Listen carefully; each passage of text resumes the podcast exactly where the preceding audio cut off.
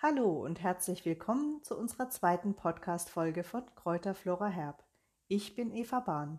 Diesmal dreht sich alles um den Eibisch, der auf Lateinisch Altea officinalis heißt.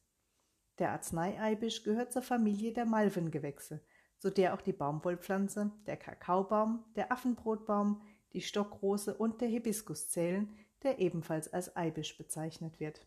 Während der Hibiskus aber in tropischen und subtropischen Gebieten gedeiht, findet man den echten Eibisch in den Steppenzonen Südrusslands und Kasachstans und in Südeuropa vom Balkan über Italien bis zur Iberischen Halbinsel.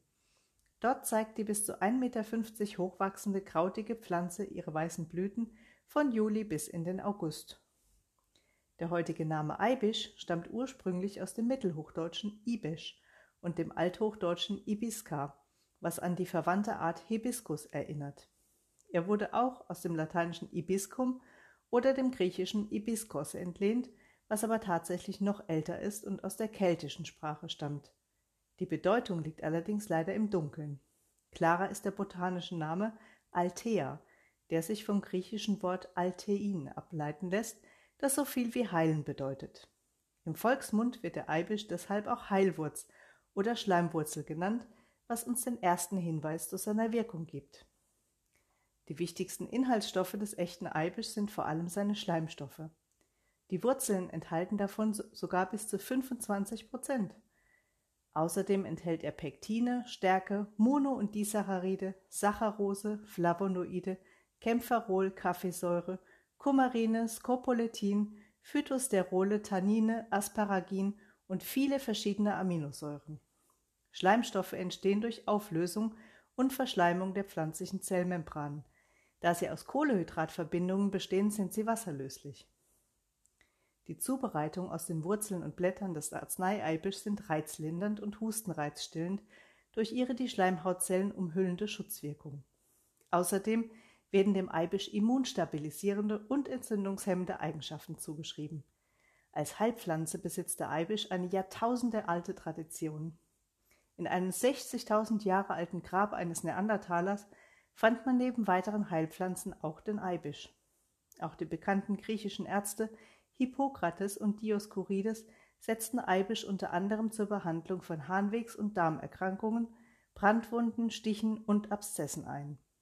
Eibisch soll ebenfalls lindernd bei Blasen- und Harnröhrenentzündung und Harnkries wirken und traditionell äußerlich bei Krampfadern und Furunkeln angewendet werden können. Genutzt werden heutzutage die zur Blütezeit im Juli bis August gesammelten und getrockneten Blüten und Laubblätter und die getrocknete Eibischwurzel. Die reizlindernden Schleimstoffe aus der Wurzel und den Blättern können bei Reizhusten und Entzündungen im Mund- und Rachenraum eingesetzt werden.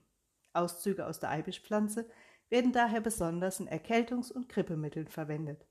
Sie finden ihren Einsatz auch in Teemischungen. Aus den Wurzeln des Arzneieibisch kann ein reizlindernder Sirup oder der sogenannte Schneckensaft hergestellt werden. Die schleimhautschützende Wirkung zeigt sich auch bei leichten Entzündungen der Magenschleimhaut. Durch die oberflächenabdichtende Wirkung der Schleimstoffe heilen Entzündungen und Reizungen dort schneller ab und Schmerzen werden ebenfalls gelindert.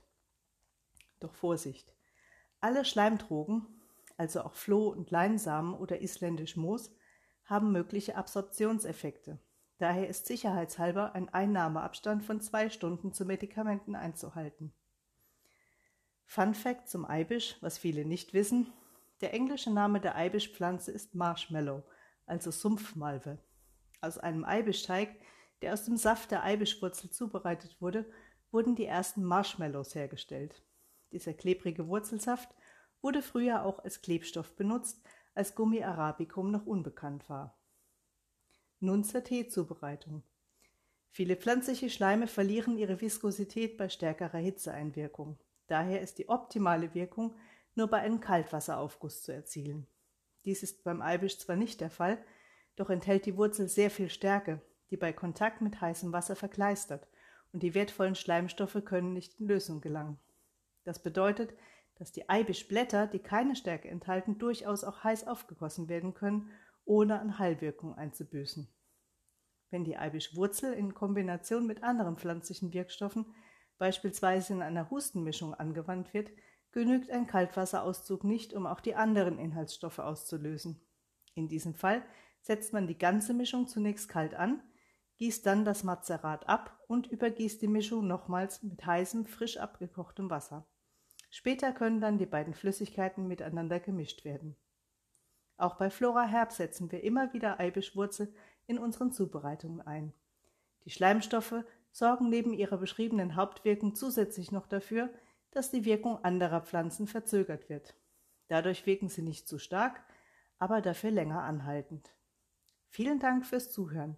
Wir hören uns bestimmt bald wieder in unserem Podcast. Tschüss!